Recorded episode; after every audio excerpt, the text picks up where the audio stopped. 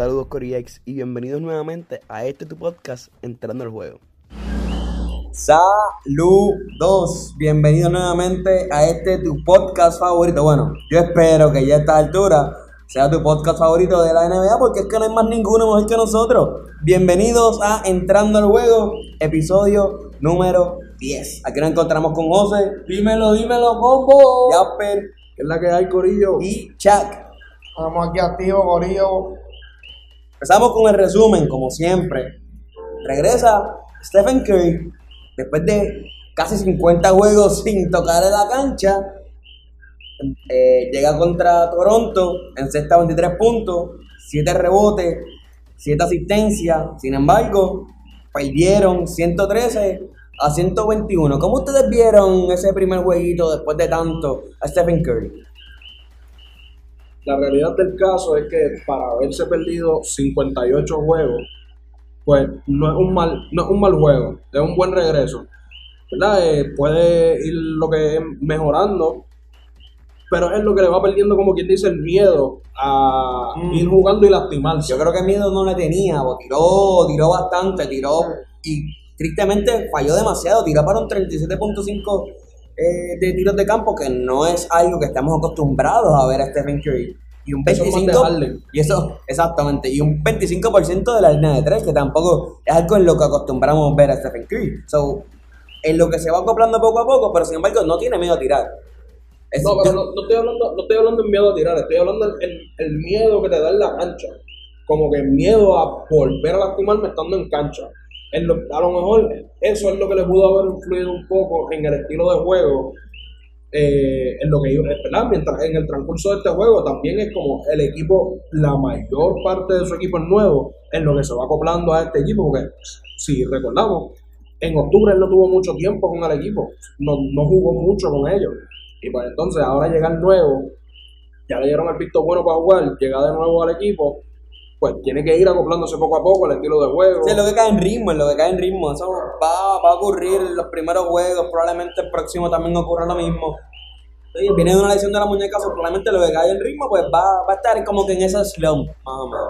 Pero con este récord que tiene Golden State, 14-49, ¿por qué trae la Curry? Bueno, Esto- porque esto ya en la cancha. Para no tienes ninguna cara que Claro. en la cancha. Yo me- ah, traigo a Stephen Curry, la gente va a venir a la cancha a llenarme la cancha. Aquí vemos que esto es más No, claro, eso es mercadeo. claro. mercadeo. Sí, sí, La eso está ganando aquí, Golden State, no hay necesidad de traerlo. No, Golden State es el que necesita traerlo porque. ¿O tú te crees que todos los chavos para la NBA? la- No, no, no, oye, claro, me estoy refiriendo al baloncesto, al equipo, al 5 contra 5, al ganar el juego. Todo. Pero le trae más emoción también a la televisión, oye, sí, le trae a todo. Y tú, Sí, tú, pero aquí jugador, como entrenador, a la temporada como va, traer a un jugador que está lesionado no es, conveniente. A- eh, Por lo menos ese es mi punto, por ahí es que me quiero llevar. Todo lo que tú has dicho tienes toda la razón y es, y es así.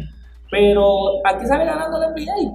Sí. Golden State, obviamente, la fanaticada que va a traer, pero hacía falta. Yo extrañaba a Stephen Curry, aunque lo odiemos, el que lo odie, el que lo ame. Que lo odiamos, eso no. Wow. ¿sabes? Era como de mucha gente. pero- Bienvenido Curry a la Liga de Papá.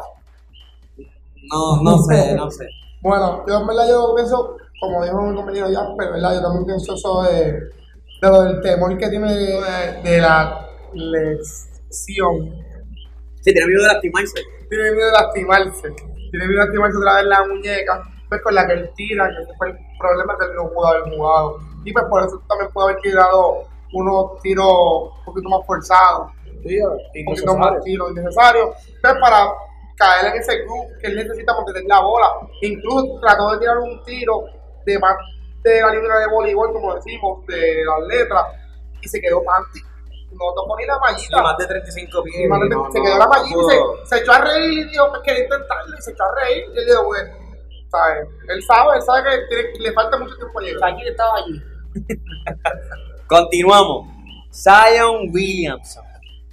¿Cómo ha jugado Zion Williamson? Oye, la gente lo tildaba de paquete. Y la realidad del caso es que este, este mes de marzo, oye, está teniendo un mes increíble. 24, 24.5, incluyendo un juego de 35 puntos contra los Lakers. LeBron James. Ganó. Oh, pero tú meterle 35 puntos a esa gente tú siendo rookie, muchachos, eso deja mucho que decir. 6.8 rebotes, 2 asistencias y un 61.3 tiros o sea, por ciento de campo en este mes de marzo. Y que, quiero aclarar algo, los 35 puntos que aceptó fue sin tirar un triple, que ya eso es bien raro tú verlo hoy día en la liga. Usualmente cuando llegan a los 35 pues ya tienen varios triples en la costilla. Zion Williamson no fue el caso.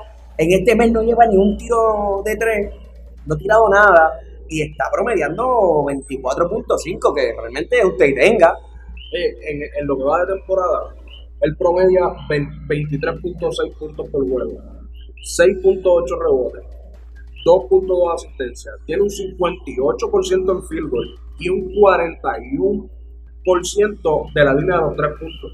Que estamos viendo que es un jugador, o sea, 41% de la línea de los tres puntos. Sí, pero es que no tira tanto, no- tira, tira tira tanto, tiene pero, pero Oye, tiene, tiene un buen field goal, no es que los tire, que tire un montón, pero estamos viendo que los que tiran tienen una probabilidad buena de meterla, porque un El primer juego metió 41%, 4. un 41% de la línea de los tres puntos es un buen field goal. Y entonces, o sea, no- estamos viendo que no utiliza, utiliza más la pintura porque es su juego inicial, su juego inicial es la pintura. Pero entonces si lo deja solo en lo que serían los tiros a corta distancia, también los toma. No estamos viendo al mismo Zion Williams que tú veías en lo que eran los juegos de colegial, los juegos de high school, que tú le dabas un poco de espacio y él lo que hacía era buscar el contacto. Él buscaba poner la bola en el piso y atacarte. Buscar ir para encima de ti para buscar un contacto, hacer una huida por encima de ti, o buscar donkear por encima de alguien. Estamos viendo a un Zion Williams que está jugando más inteligente ahora que llegó nuevo a la liga. yo soy uno de los que dice que Zion es un paquete. Claro que sí, pero esta semana, la última semana de Zion, yo creo que la describiríamos como la semana de callar boca. Ha estado callando la boca de todo el mundo. Todavía. 18 juegos jugados. Todavía yo sigo pensando lo mismo, pero me está poniendo a dudar. Y cuando hay, cuando se dan situaciones como la que está dando, 21 puntos, 25 puntos, 35 puntos, 24 puntos, pero uno también, pues, como que espérate, hay que estar pendiente. Dios quiera, Dios quiera y me haga y me calle la boca. Dios quiera y me calle la boca y sea tremendo jugador, porque para ser un first pick se espera muchísimo de él. Pero, pero, pero, vamos a ver si este empuje, esta fuerza, le da para el resto de temporada. Yo voy a él, ojalá y le vaya súper bien. Pero ¿De vamos a ver si aguanta. De que va a ser tremendo jugador. Va a ser tremendo jugador porque se le ve que hace tremendo jugador. Pero que llegue ese nivel que la gente lo está poniendo en el pedestal, que está pisando los pies a Lebron, que él va a ser heredero del trono cuando Lebron se retire. Yo no lo veo ahí. Yo, para mí, buen jugador, yo fui otro también que dijo lo del paquete. Es otro paquete, también lo dije. Como dijo José, también me está cagando la boca porque está jugando muy bien. Está teniendo una buena temporada, estos jueguitos que está jugando. Pero no lo veo en ese nivel de seguirle los pasos a. Pero ahora vengo yo, ya José y Milton. Eh, ¿Qué ustedes creen de la lista que hicieron de los top 5 jugadores de menos de 25 años y pusieron a Sam Williamson número 2? Primero estaba Lucas, segundo Williamson, tercero estaba Jason Tatum, cuarto Trey Young y el quinto no me recuerdo de verdad. Pero esos son los, los cuatro fueron los más que me llamaron la atención. ¿Qué ustedes creen de esa Yo no lo pondría segundo, claramente. Yo tampoco. Yo creo que Trey Young ha tenido una temporada, la temporada pasada y esta temporada ha jugado espectacular. Jason Tatum es otro jugador que ha sido bastante constante en los últimos años que ha estado en la liga. Y yo creo que Zion Williamson debería estar por debajo de esos Ya jugadores. me, ya me acordé que es el, el quinto era Morant. Ya Morant es el quinto jugador.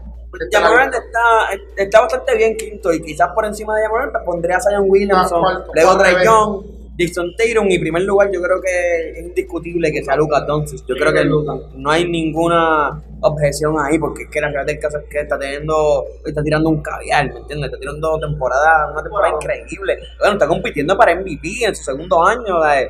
Yo ahorita me puse a buscar a ver cuántos jugadores habían eh, en su segundo año estado en, en la carrera de MVP. Solamente habían como uno o dos jugadores, quizás en la historia de la NBA, ¿sabes? Vemos un tipo que posiblemente cambie la NBA y, y no creo que llegue en MVP, pero en su tercer año, quién sabe si se lo gane. estamos viendo en esta temporada. A mí, a mí me, a mí me gusta, a mí me gusta esto, a mí me gusta esto. De verdad, me gustó venir a este. Porque la primera vez que hablaron de Zion Williams, yo no estaba. Y lo a, mí me, o sea, a mí me gustó venir a este. Me gusta estar aquí y ver sus caras. ver sus caras. O sea, sus caras valen oro ahora mismo. pero habla sobre el top 5, por favor, vete nuestras caras. estamos viendo que en estos 18 juegos que Zion ha jugado en la NBA, su impacto ha sido tan grande con lo que serían los Pelicans. Él solamente ha jugado 18 juegos y ahora mismo lo tienen número 2 para llevarse el Rookie of the Year. Ahora mismo están, estaban, ellos, están ellos batallando por lo que sería ese octavo lugar para colarse en playoffs estas páginas de la, de la, de la, de la NBA discutiendo la posibilidad de que él llegara octavo y a la misma vez de llegar octavo, quitarle el título, quitarle el puesto número 8 a lo que sería Jamoran y a la misma vez quitarle lo que sería el Rookie of the Year. Yo pienso que si él sigue al nivel del o sea, al, al nivel en el que él está jugando, va a ser difícil a la hora de escoger el Rookie of the Year. Si llegan octavo, Zion Williamson se la puede llevar. Pero Sí. si no llegan Eh. octavo y si los Memphis Llegan con Jamoran llegan octavo, yo creo que es más que sería mandatorio darse Jamoran. Sí, sería una falta de Lleva toda la temporada al mismo nivel, siendo un tipo constante. O sea, eh, vamos. ¿Ustedes creen que cu- cu- cuenta más el hecho de que llegue octavo a que tenga esté teniendo Que mejor oye, temporada? No solo que llega octavo, es que los números de él también, los números de Está fuerte, Zion. pero y los de, y los de Jan? Claro. Los de Jan están, para hacer un point guard, están teniendo un temporadón. Por eso, Claro. está teniendo una buena temporada, pero al quedarte, al quedarte fuera de la temporada, quedarte fuera de lo que serían los playoffs y que este otro jugador en menos tiempo tuvo el mismo impacto o un mayor impacto porque llevó a su equipo a playoffs, da mucho que decir. Oye, Sí, pero yo siento que Pelican, tampoco- Pelican está a cuatro juegos del octavo lugar. Vamos a ponernos realísticos, realistas, ¿verdad? En este momento. Memphis no ha estado en ninguna posición de rachas perdedoras grandes. Eh, creo que la más, la más grande fueron tres juegos. Ellos tienen que, si ellos mantienen ese paso que tienen, no, se lo va, no va a haber manera que ellos lo van a sacar de octavo lugar. Y ahora mismo Portland está jugando súper bien. Que va, tienen que pasarle por encima a Portland. ¿Sabes? Que yo encuentro a Pelican no imposible, pero un poquito difícil ese octavo lugar, porque antes que se lo lleve Pelican, se lo lleva Portland. Y Portland está dos juegos. Por y eso está es- jugando bien, pero lo veo difícil. Pero como dice Milton. Si llega a octavo lugar, en ese caso sí importa. se Por puede eso, pensar, pero, se, digo. no, pero se puede pensar, porque para mí, como quiera, no se lo ganaría. Todos los puntos. Los juegos son 20 juegos, Moran lleva los 50 y pico juegos para jugar. claro, pero falta temporada. ¿no? Claro, faltan 20 juegos de la temporada. Todos los puntos que acabas de utilizar son a favor de lo que Milton acaba de decir. Porque- y la firma, pero O sea, son a favor de, de lo que Milton acaba de decir. Si él logra batallar y colar a su equipo a playoff, aunque se vayan en la primera ronda, por lo menos colarlos a playoff. Está la pelea. O sea, Oye, el camino es cuesta arriba. para, mí, para Mor- mí no se lo gana. Morán, Morán. va. Para mí no se lo O sea, gana. y- Para a mí no se lo Morán gana. se le va a hacer difícil. Bueno, Para mí, para mí, para mí se lo gana Morán como quiera. Si los Pelicans llegan octavo, Zion Williamson, Rookie of the Year. Para mí se lo va a ganar. Se lo va, se, pues siempre hecho que se lo va a ganar es porque quienes votan para esas cosas son los reporteros, los analistas de deporte, que esa gente lo que vive es de, de eso. Pero es que los analistas. Pero los es que tú analistas de deporte analizan del juego. Claro, pero tú claro, ¿cómo tú a van a- poner- ¿A qué tú vas? Tú no, tú no vas a poner a votar a Pepe Grillo, el de la esquina, Claro el que me no. vende hot dog allí. Digo, lo- Tú lo- vas a poner a gente que lo, sabe. que me, lo que yo me refiero es que tú me vas a decir a mí que una persona que lo que va a jugar es, lleva 18 juegos ahora mismo jugados, quedan 20 juegos en la temporada, va a jugar un total de 38 juegos contra un jugador que ha jugado 80 juegos.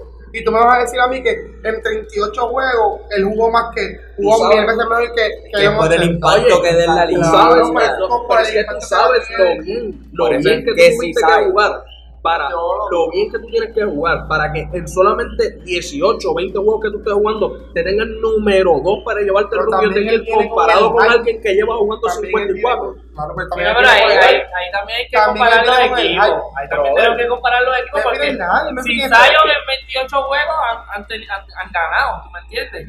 Si, ¿Cuántos juegos no ha jugado ya no y Memphis ha ganado? ¿Quién más está en Memphis? Bueno, Memphis espera, no, no, no, time time time. Memphis es mejor equipo que, que, que los Pelicans. que los No, Pelicans. Oye, no, vamos. Claro, claro que sí. Claro que sí. que no. ¿A quién- Oye, ¿a quién tú me vas a mencionar en Pelicans que tú me puedas decir? El starting lineup completo. ¿Cuál es Lonzo eh, Ball, Ingram, caliente. Ingram tiene Ya, caliente.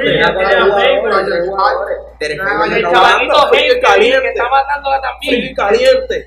No, Que estaba oye, que Memphis. Zion Memphis. Ahora mismo tú estás un, mencióname en un Memphis. montón de jugadores jóvenes, Dylan Brooks, tienes a Jonas Valanciunas, Sí, pero, Ah, pero no tienes a Brandon Clark Jr., tienes a Jaren Jackson. No son por mejor Dios. equipo que- Oye, me vas a hablar- Claro Tú que me estás hablando de un equipo, pero me estás hablando a mí. Tú no comparas hablando, tú me vas a decir Lo a que mí que pasa es- Pelicans se lo gana siete veces. Una serie de siete juegos, ¿quién gana la serie? Memphis. Messi se lo lleva. Oye, Oye, oye, ahora, ahora se conecta Brandon con Ingram Zion Williamson, con Zion Williamson, demasiado. con Zion Williamson, con Zion Williamson. No, no, no, con. Zion Williamson, Pelicans se gana a Memphis en cuatro juegos. No, como en cinco para, darle, para regalarle un juego. Qué atrevido. Bien.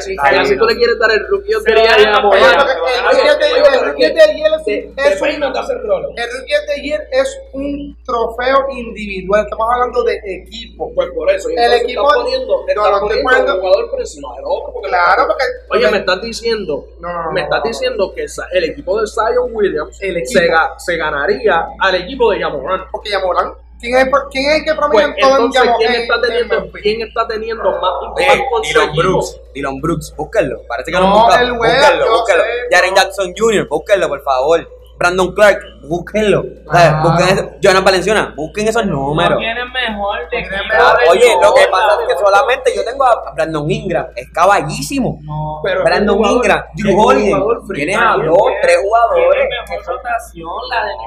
Ay, con, no, jamás, Claro que sí. jamás. Menciona a alguien que salga del banco de Hey, Fable, el mismo George está Hart. lastimado. George- George Hart también. George Hart es un jugador que hoy te puede meter 10 puntos y que me el están mencionando jugadores que, que ni siquiera han pasado de 30 puntos esta temporada. Todos los jugadores que te mencioné del equipo de Memphis han metido 30 Porque, puntos son, en por lo menos un juego. solamente son de una rotación de los primeros cinco, no más nadie. No, pero hay jugadores del banco. ¿Quién meta 30 puntos? Ninguno. Ah, claramente ninguno. Pero los cinco, menciono, los cinco que empiezan han metido 30 puntos cada uno. Pero, los cinco que ¿cómo empiezan de los Pelicans, esta ¿cuántos han temporada? metido más de ¿Cómo está 30? jugando Ingram esta temporada? Ingram, Ingram ¿Cómo ya no está jugando? igual. Ingram bajó. Ingram bajó es su un buen productividad. jugador. Los Sobol es un buen jugador. Porque Ah, los Lonzo Sobol Ball es sí un que buen es un jugador. Pero lo, lo, lo malo que tiene Lonzo Ball es que volvemos a lo mismo, a lo que te estoy diciendo. Lonzo Ball es un jugador frío y caliente. Hoy te puede meter 18 y mañana mete Holiday. 6. Drew Holiday es buenísimo. Ahí sí. Buenísimo también. Ahí ¿Quién te la más puedo me va- dar. ¿Quién más me va a mencionar además de Mira? Drew Holiday, Brandon Ingram. Fable, Holiday, Lonzo Ball, George. Me acabas de mencionar como cuatro jugadores fríos. Qué frío, mira, el último También juego son cuatro, Miami, mira, ok, 16, ok, 20, son 12, cuatro, 17, son cuatro, 19. son cuatro jugadores, son fríos, pero hoy te viene uno frío, dos te vienen calientes y otro te viene más o menos. ¿Cuándo ha pasado ¿Sabes? eso? ¿Cuándo ha pasado? Búscame los juegos. Búscame los juegos. Búscame los juegos donde, Ingram, la primera temporada Ingram la jugó jugado una Volvemos a lo mismo. Como mencioné en el primer jugando. él estaba jugando bien porque William no estaba y él tenía la verde de tirar. El equipo Ingram- 20, 20, Y en esos 20 en juegos, esos bajo 20 juegos, productividad. mencióname, mencióname un juego donde Brandon Ingram haya matado igual que como estaba matando anteriormente. quizás uno o dos juegos, ¿verdad? Oye, realmente es, es triste, es triste que haya bajado la productividad, pero es así, así, así fue que ocurrió, ¿me entiendes? Y no se puede hacer nada con eso, porque ¿qué vas a hacer? ¿Sentar a Zion Williamson para que Brandon Ingram siga teniendo la misma productividad? Porque si no, no tienes ningún minuto de break. Continuamos. Otro jugador que está dando de qué hablar en la liga, Bradley Beal. O sea, Bradley Beal en los últimos 10 juegos 36.9 puntos, 5.2 asistencia, para un 47% de tiro de campo y 45% de 3. En los últimos 10 juegos, oye, llevan un récord menor de, de, del 50%. Han perdido 6, han ganado 4. O sea, eh, y en los dos juegos que él metió 50 puntos, también perdieron. Y aún así, Bradley Beal menciona que quiere quedarse en los Wizards. Yo estoy bastante de acuerdo con, con su decisión. Y la razón es porque los Wizards tienen un montón de chavos. Probablemente lo que tienen que hacer es construir un equipo alrededor de Bradley Beal. Y eso no es lo que estaba ocurriendo. Lo que estaban haciendo era hacer un equipo alrededor de John Wall. Y no se puede. Se dieron cuenta que no funciona. Pero Bradley Beal, yo creo que sí se merece quedar en, en- en los Wizards y que le construyan un equipo alrededor. Yo creo que tienen el potencial. Lo que les falta es equipo. oye, y hay jugadores buenos ahí. Lo que pasa es que son role players. Tienen Davis Burton, Thomas Bryan, ¿entiendes? Tienen jugadores como Wagner, el, rookie Rui Uchimura. Son jugadores buenos, pero tristemente no están consiguiendo las victorias. ¿Y qué va a pasar con eso, Pago? Eventualmente el equipo, o sea, la fanaticada se va a aburrir, no le va a gustar, va a dejar de ir en cancha, no va a ser atractivo, siguen perdiendo y van a perder fanaticada, pierden rating y obviamente a nadie le gusta perder, a ningún jugador le gusta perder. No, y con los cambios que ha hecho Wizards, tú notas que es un equipo a largo plazo, pero Bradley no es un jugador a largo plazo, es un jugador que ya tiene que empezar a, a generar campeonato, está buscando. Y yo siento que si siguen dándole larga, aunque Lamy quiera Wizards, tiene que moverse, si no, se va a quedar estancado ahí. Bonitos los números, todo el mundo lo va a recordar como otro partido. Marco Carmalón. o Carmalón. Que no- que Carmalón es segundo de lista de, de, Y de tremendos Y nadie se acuerda de ellos porque no ganaron nunca un campeonato. Ellos, ellos están novenos, es verdad, como dice Víctor. Están novenos con un chorro de jugadores Y cuidado roleplayer, porque los, ponen, eh, la rotación es grande, porque ellos ponen casi dos jugadores a jugar para ver quién está jugando bien. Y ese equipo de Washington, tienen que ser ese equipo alrededor de Bradley Beal y hacerlo joven. Tienen que hacer un equipo como hicieron con, con Boston.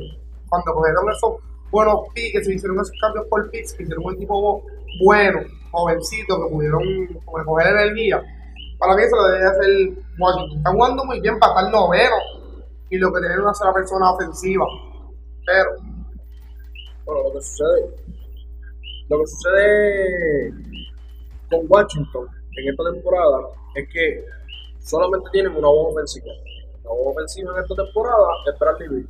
Como mencionó Milton, todos los demás son role players. Yo estoy un 50% de acuerdo con lo que dice Chucky. El coach sabe que él solamente tiene una voz ofensiva y él va a traer a los demás jugadores a ver cuál de ellos también puede buscar meter puntos o está caliente ese día. ¿sabes qué? ¿quién viene hoy? Porque tú no tienes otro jugador que tú digas, yo puedo depender de que yo siento a Bradley Beal y este, este caballo va a llegar a la cancha a meter, como lo que sería un Lou Williams.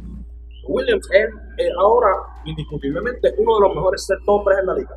Por el simple hecho de que sabes que tú puedes sacar a tus estrellas, traer a Lou Williams a cancha y él va a hacer su trabajo. Su trabajo es, yo soy la voz ofensiva en este quinteto, en, este, en este cuadro que está ahora, yo soy la voz ofensiva.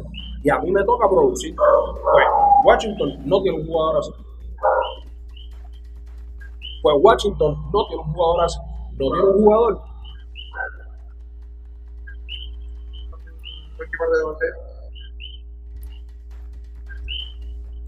Un como le estaba mencionando, Lou Williams es, es ahora mismo indiscutiblemente uno de los mejores hombres en la liga.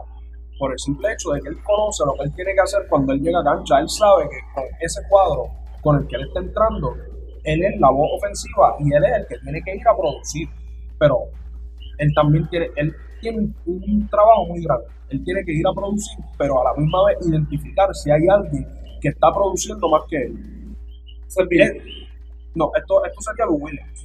Lou Williams, ese es su trabajo de él cuando él entra a la Hablamos, cancha. hablamos del trabajo de los de Wizard, por favor. Ahora, a eso vamos, a eso vamos. Porque es que Lou Williams no está ganar. No, está haciendo la Lo comparativa. hubiera fue el eso es lo pasado, hubiera fue el pasado. Eso es lo que les estoy diciendo. Eso es lo que le hace falta a lo que sería Washington. A Washington le hace falta un jugador que pueda salir de la banca a producir, igual que, lo que, que como lo hace los Williams. Washington, al no tener esta segunda ofensiva, ¿verdad? Que sería John Wall, vamos a ponerlo así, porque está afuera por, pues, porque está lastimado. Ellos no tienen tampoco una ofensiva que salga del banco, que no tienen con quién depender una vez ellos sienten a lo que sería Bradley Beal ellos sientan a Bradley Beal y el jugador y el equipo no puede mantener la ventaja que ellos tenían o extenderla y ahí es donde falla podemos verlo en los juegos donde Bradley Beal metió 50 puntos tuvo dos juegos back to back metiendo 50 puntos y estos dos juegos los perdieron igual por el simple hecho de que no pudieron como quien dice juego capitalizar. no pudieron. Yo pienso que si en este verano, porque de verdad yo lo veo difícil entrar a, a lo que serían los playoffs. Si se cuelan a lo que serían los playoffs, lamentablemente sabemos que en esta esa primera ronda con Milwaukee no van para mucho. no van para mucho, se van a ir cuatro juegos, le doy El que entre octavo se la envió. Sí. No, no, eso no, hay- eso no, Cualquiera. no hay duda. Que Cualquiera. lo contrario, eso Y, en- y entonces, pues aquí es donde este verano, este equipo de Washington tiene que ponerse las pilas, buscar un sexto hombre, buscar mejores hombres grandes. Esta es O la sea, temporada de experimento de ellos. es remodelar el equipo. Ellos están, ellos con este equipito, ellos están viendo qué jugadores se van a quedar, cuáles no, y a empezar temporada que viene, John Wall. A ver si, en si puede regresar al si mismo, en buena condición. en el mismo tiempo, porque realmente John Wall es una estrella y es bien triste lo que está pasando ahora mismo. Tiene una, tiene una lesión en el talón de Aquiles que eso es bastante difícil volver. Lo vimos en muchas ocasiones con que Marcus Cousins es uno que aún todavía sigue luchando con esa lesión. Lo vimos con el gran Kobe, ¿verdad? Que en paz descanse también le pasó la misma lesión, se tuvo que retirar. Entonces, básicamente, es triste lo que, lo que haya ocurrido con, con John Wall, pero veremos la temporada que viene. De equipos de que van a entrar y que no van a entrar, pues tenemos a Milwaukee Bucks, los Toronto Raptors y los Ángeles Lakers que ya aseguraron su pase para la postemporada 2020. Realmente esto no, no sorprende a nadie. Ya poco a poco vamos a seguir viendo equipos que van a seguir eh, asegurando su pase eh, a, lo que sería la postemporada. Pero hay algunos otros que están octavos, están luchando a ver quiénes son los que, los que realmente eh, tienen, como que dice, ese push para poder llegar a, los- playoffs en esta temporada. No, hay mucha gente que en el, en el verano cuando Toronto ganó y Ka- Kawhi firmó en los Clippers, decían que Toronto este año no iba para ningún lado. Tenían afuera. No iba para ningún lado y están segundo. A ver, Toronto ya está en playoff. Toronto ya aseguró su espacio en playoff. Primero que los Clippers. yo no los tenía, yo no los tenía, eh, yo no los tenía afuera, pero yo no los tenía segundo. Yo los tenía, creo que si no me equivoco, en los primeros podcasts hablamos de esto, y yo los puse como sexto. Y yo los puse tan, no los puse tan alto porque estaban jugando bien, porque se estado jugando bien. Fred, Van- Fleet desde Van los-. Van Vliet, desde el- los playoffs, ¿verdad? Él tiró su juegazo en las finales y él sale del caparazón que estaba jugando súper bien. Carl Lauri ha demostrado muy bien, pero yo no los puse, yo no los puse a segundo, pero sorprendieron. Pasamos a una historia triste.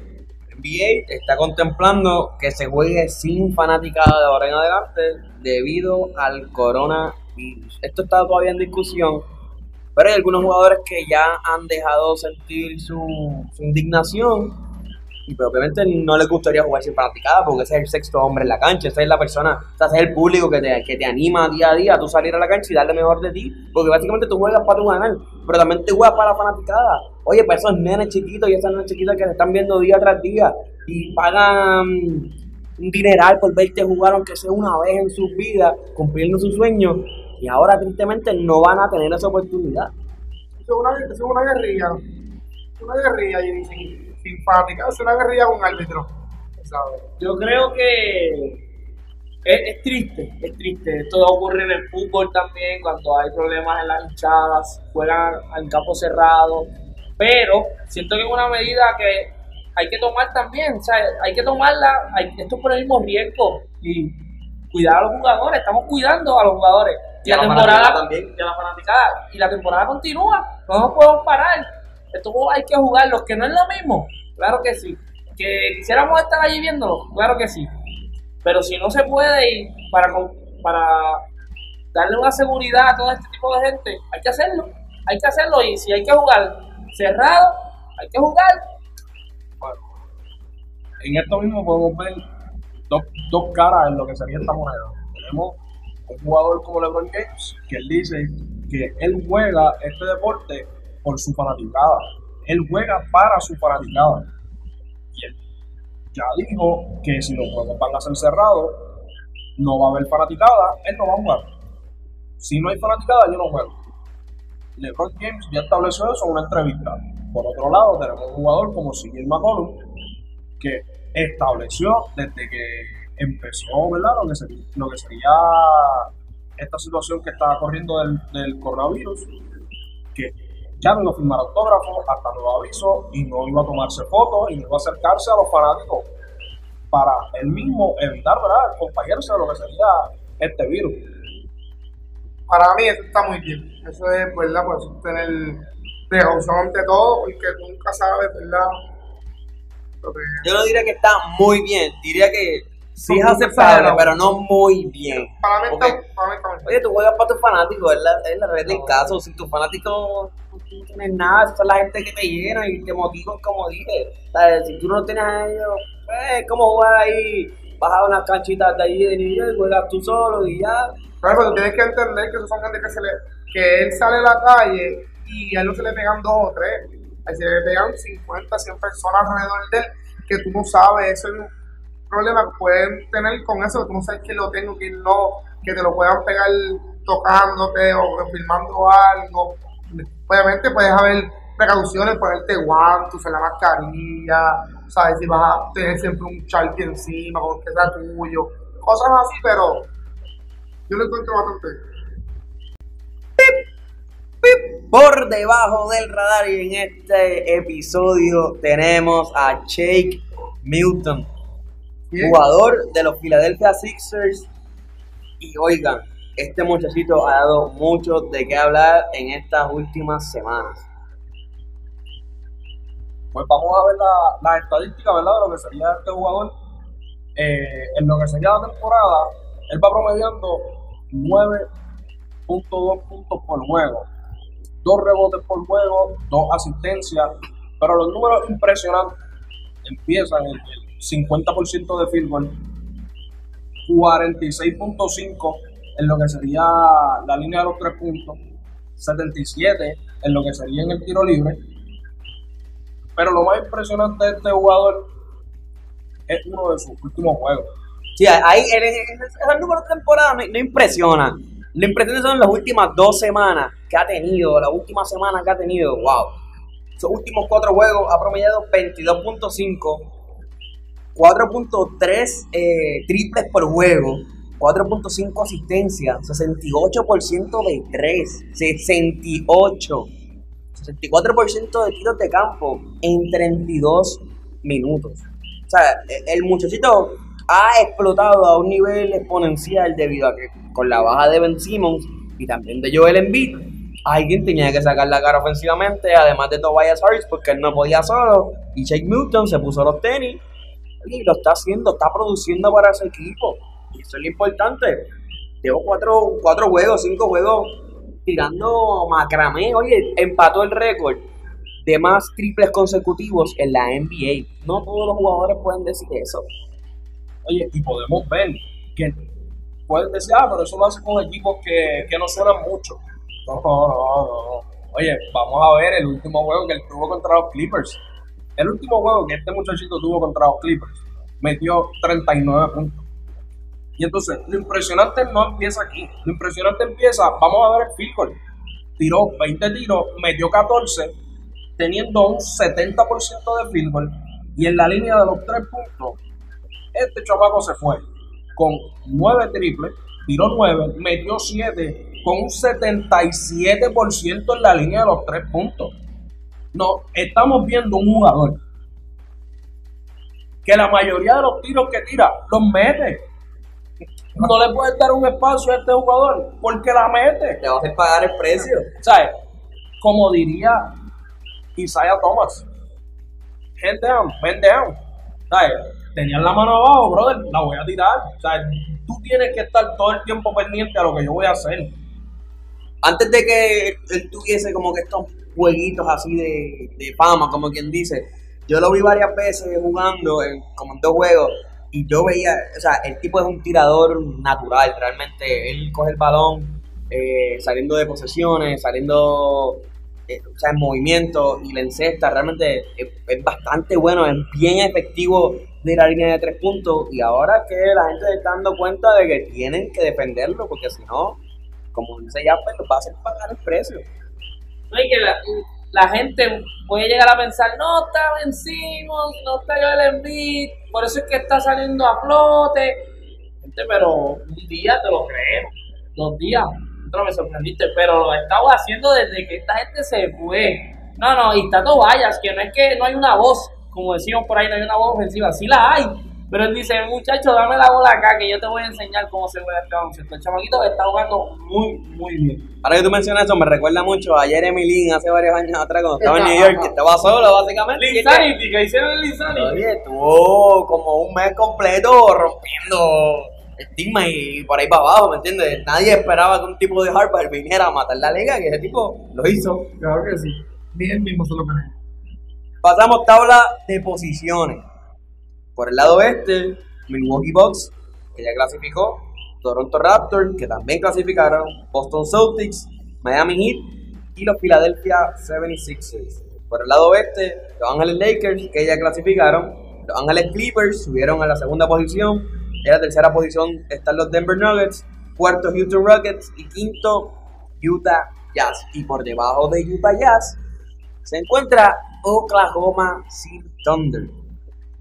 Este equipito realmente es bien diferente al que veíamos el año pasado con Russell Westbrook. Este año tienen a Chris Paul. Este es algo que sí me impresiona y me emociona un montón porque yo pensaba que a Chris Paul no le quedaba mucho en la NBA y esta temporada ha demostrado todo lo contrario. Bueno, se ganó un espacio en el, en el juego de estrella y lució sumamente bien. Y yo creo que hay que darle bastante mérito a este equipo y a este jugador. Porque llevaba años, que ¿verdad? llevaba cuatro, tres, cuatro años que ya no participaba en lo que sería el juego de estrella. Y ya lo estaban dando por, por vencido. Y están diciendo que ya están saliendo estos nuevos caras, la nueva era de caras. Y estaban ya descartando a Chris Paul de lo que sería un gar en la, en- la liga, un nato Y ahora mismo vamos a ver lo que serían las estadísticas de Chris Paul. Chris Paul promedia 17.5 puntos por juego, 4.9 rebotes, 6.8 asistencias, 1.6 steals, 49% de feedback, 36.8 en la línea de los 3 puntos y 86, 89.6 en lo que sería el tiro libre. Que estamos viendo a un Chris que es eficiente en todas partes, como quien dice en la cancha, tanto ofensiva como defensivamente. Ofensivamente, si me da el espacio, la voy a tirar. Si no me da el espacio a mí, pero se lo da a alguien de mi equipo, yo me voy a encargar de que él meta. Entonces, en la defensa, si te cojo en el dolleo, me la llevo. Y voy a crear una jugada en el otro lado. Y si me puedo meter a, la- a los rebotes a ayudar, también lo voy a hacer. Chris está en todas las estadísticas. Chris está metiéndose en todas las partes de la cancha. Cuestión de ayudar a su equipo a salir a flote. A él lo sacaron de Houston porque estaban diciendo que él era la manzana podrida en Houston. Pero entonces estamos viendo como Oklahoma entró a playoffs, ¿verdad? Ahora mismo están dentro de playoffs y el equipo está jugando tremendo. Yo pienso que la manzana podrida en Houston no era Paul. No, eso eso no cabe. Para mí ese equipo de, Oklahoma está demasiado excelente. Están jugando muy bien, muy bien. ¿Verdad? Para lo que uno está esperando de ellos. Tienen un jugador como Danilo Galinari, que a mí me gustaba mucho cuando él estaba en el equipo de los Knicks, cuando lo en el equipo de, de, de Denver, que ha vuelto a revivir, porque cuando él estaba en Denver él empezó como a decaer y cuando fue a Clippers jugó bastante bien, pero bajó un poquito la productividad. De aquí lo vemos produciendo con 19 puntos, por juego, 2.5 rebotes por juego y 2.1 asistencias por juego. Estamos hablando de que los últimos tres partidos son 22, 19 y 15. Que está produciendo, que no es que está, viene un jueguito, está produciendo por juego más de 10 puntos. Y por el otro lado también tenemos al No, tenemos a, a, Chai Alexander. Eh, voy a decir Alexander porque el segundo apellido, el primer apellido no, no, no lo sé pronunciar bien. Pero lleva 19 puntos en, la temporada, 6 rebotes en la temporada, 3.3 asistencias, un 47.3 de tiros de campo. Realmente es un jugador que salió de los Clippers con Galinari para poder llevar entonces a Paul George a los Clippers. Oye, y están luciendo sumamente bien. Yo creo que ese cambio pensábamos que quizás se le había beneficiado más a los Clippers, pero es que ha sido bastante balanceado. Chris Paul los está llevando a un nivel exquisito, los pone en posición de anotar a todos los jugadores. Todas las noches, mínimo, hay tres jugadores que anotan más de 20 puntos. No, tenemos ahora mismo, si buscamos las estadísticas, en el equipo de Oklahoma hay 3, 4 jugadores que están promediando más de 15 puntos por juego. O sea, tenemos a un Chris Paul que está llevando a estos jugadores de una temporada donde podían promediar 8, 10 puntos a que promedien 16, 17, 18. Chris Paul lo literalmente está sacando el mejor juego de esta gente en esta temporada. Cabe recalcar la temporada donde Russell Westbrook se llevó al MVP. Este equipo tenía menos victorias de las que tiene con Chris Paul en este momento. De verdad, de verdad, no le están dando mucho el mérito a Chris Paul. Muchos lo ponían, ¿verdad? Como que ya decayendo. Y ahora mismo Paul está haciendo maravillas en Oklahoma. ellos también, ¿verdad? Ellos tienen uno de los mejores cuadros ahora en la NBA en cuestión de producción por equipo. El cuadro titular está jugando demasiado de bien. Y saliendo del banco como sexto hombre, está saliendo Dennis Schroeder. Promediando 18.9 puntos por juego, 3.7 rebotes, 4 asistencias, tirando 46.8% de field goal. Muy bien, ¿no? un jugador que sabemos que juega muy bien, está cogiendo la confianza con Chris Paul en ese equipo. Y estamos viendo un equipo a relucir sin ninguna estrella, su- sin ninguna superestrella. Pues Chris Paul ahora mismo, pues. Bueno, es Chris Paul es una superestrella. superestrella. Ha decaído. Oye, una Sí, superestrella, pero ha superestrella. decaído. Volvemos. Estos son los comentarios que escuchamos de la gente. De Y que entonces Paul. tenemos a Chris Paul Claro. cargando a este equipo por de eso lo digo. a lo Oye, lejos pero- donde están hoy. Pues, día. Es una Lo que superestrella. pasa es que está bien una superestrella. Ahora una superestrella. Oye, como en Houston él decayó por la por cuestión de la química que él tenía con Harden, decayó y aquí está jugando eh, el ambiente bien, jugando bien con el equipo. Pues están jugando muy bien el equipo de Oklahoma, esos jugadores. Incluso el, el banco también, el noventa del banco, está promediando 8 puntos. ¿sabes? Hay varios jugadores que salen del banco que están jugando muy bien haciendo su trabajo.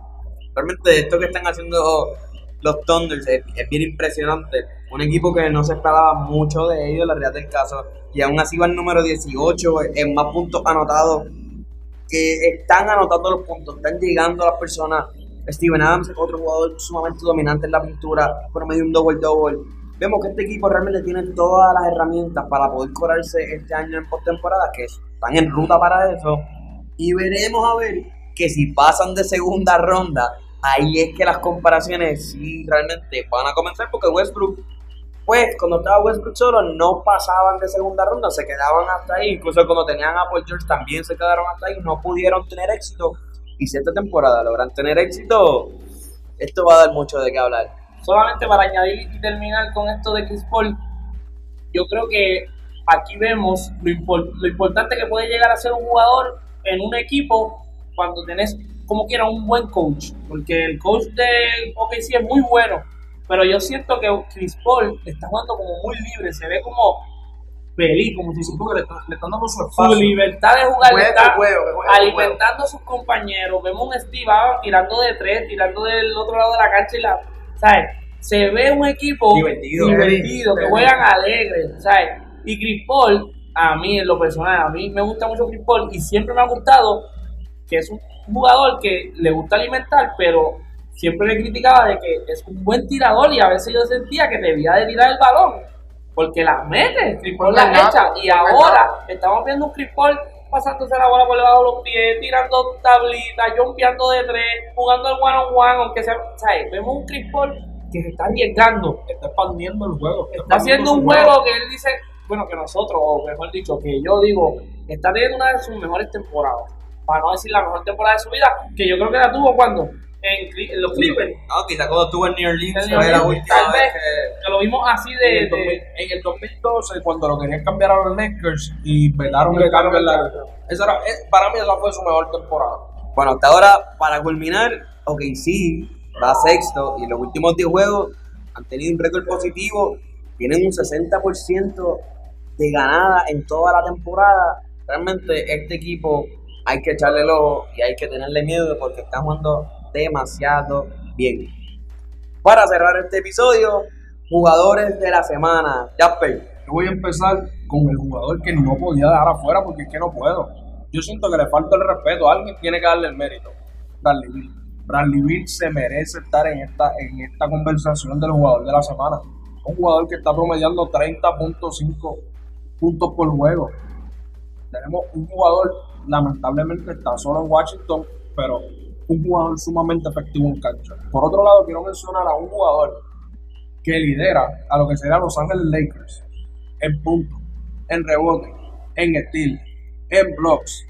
Anthony Davis es el jugador que está liderando, ¿verdad? Como les mencioné, a los Lakers en todas estas estadísticas. Y yo pienso que no le están dando el mérito completo que él se merece en esta franquicia. Yo me iría, en definitiva, con Anthony Davis en el lado de Shaquille. Bueno, en el lado este, yo me voy a ir con el jugador de Brooklyn, ah, Chris Lavert. Caris, Caris. Caris Lavert. No sé lo que dije, Chris. Se me hermano. Caris Lavert. Vamos a tomarlo. Por el lado este, me voy a ir con el jugador Caris Lavert, que ha tenido una, ¿verdad? una temporada excelente, ya que no están sus dos pilares ofensivos, Kyrie Irving y Kevin Durant. Está promediando 17.5 puntos por juego, 3.9 rebotes y 4.1 asistencias. Y esta semana tuvo un juego de 51 puntos que empató el récord con el gran jugador Clay Thompson de los más puntos metidos en un quarter que fue 37 puntos en el cuarto quarter que metió el caballero Levert. Y en el lado oeste tengo a nada más y nada menos que al señor Rey LeBron James. Tenemos que seguir mencionándolo porque si no falla, hay que seguir mencionándolo. Yo pensé que me ibas a traer esto en este también episodio a Giannis No, y a. LeBron, ¿me entiendes? No, no, eso, ah. eso cuando ustedes escuchan a Shaquille, esa es la constante oye, de oye, Shaquille. oye, ustedes escuchan a Shaquille Oye, no. Ah, pues Giannis y LeBron, ese es el clásico, no hice mi tarea, Corillo. No, no, no. Giannis y mi- LeBron, dice voy mi- a firmar aquí en una esquinita y gracias. Hice mi tarea, pero LeBron esta semana jugó excelente contra los Pelicans. Tu- Tuvo varios juegos, tuvo dos triple double esta semana. A ver, tuvo, eh, digo triple double, pero eso es como, es como tomar agua para él, eso es algo normal. Pero vamos a ser sinceros, tuvo una excelente semana, como siempre. Eso Pues, pues, ya, ya, ya, ya. José, Cuidado que no te me ahogues. En el, Nada. en el lado este me voy a ir con Bradley Beal. 35, 29, 34, 42, 30, 55, 53. Número de teléfono. Brava, tú mencionaste ahí teléfono. como. Ocho juegos, ocho no, tú mencionaste un mes, es una No, semana. no, no, no. 8, 8, 8. No, no, no, no,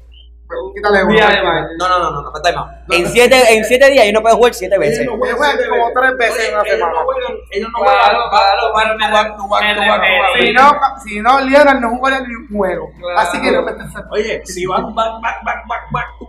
Lionel va a jugar siete juegos al año. ese tipo va a llegar a la cancha. Ok, ok, 35, 29 y 35. Ok, ahora, gracias. Y del otro lado, del lado del oeste, me voy a ir con Zion Williams. 17, 21 y 25. Contra el paquete. Ah, el paquete, el paquete Oye. como, lo- como los tengo cambiando. Bueno, siendo un paquete. como Zion los tiene cambiando. Dale. Ey, ey. La verdad es que apoyo desde el primer Zion. Williamson, Zion Williamson, no William, Williamson, realmente está jugando sumamente bien y ese mérito creo que es bastante merecido. Posiblemente se lleve el Rookie of the Month en este en este mes de marzo, porque por lo que vemos empezó bastante fuerte y creo que se lo puede llevar. Ahora paso con los jugadores de la semana. Me tengo que ir con Bradley Bill, mano. De verdad, Bradley Bill esta última semana 33.3, 2.5 steal, 6.5 asistencia, 3.3 rebotes por juego en 37 minutos. Está tirando sumamente una semana espectacular. Y por el lado oeste, me tengo que ir con eh, Kristaps Porzingis. Ya, Porzingis está teniendo una semana increíble, 32.7 en esta última semana, 3.7 asistencia, 12 rebotes, 4.7 bloqueos de balón en 37 minutos. Porzingis esta semana lo que ha tirado es caviar y creo que hay que reconocerlo. A los que dicen que Luca está solo. No, no, no, no, solo, man. Son un gran dúo. Pronto hablaremos de ello en algún momento. Bueno, mi gente, esto ha sido todo por el episodio 10. Así que un millón de gracias por escucharnos. Recuerden siempre buscarnos en Spotify, Apple Podcasts, Google Podcasts, en todas las plataformas que ustedes puedan tener para escuchar un podcast como Entrando al Juego. Nos vemos, Corillo. Cualquier cosita que quieran que hablemos, que mencionemos en el podcast, escríbanos la Instagram, búscanos entrando al juego. Corillo, como siempre, muchas gracias por, ¿verdad? por seguirnos, por escucharnos. Eh, vamos a darle share, compartirlo con sus amistades para que este sea el podcast favorito de todo el mundo. Bueno, María, muchas gracias por escucharnos. Sigan escuchándonos, denle share. Bueno, sigamos, mi gente. Cuídense.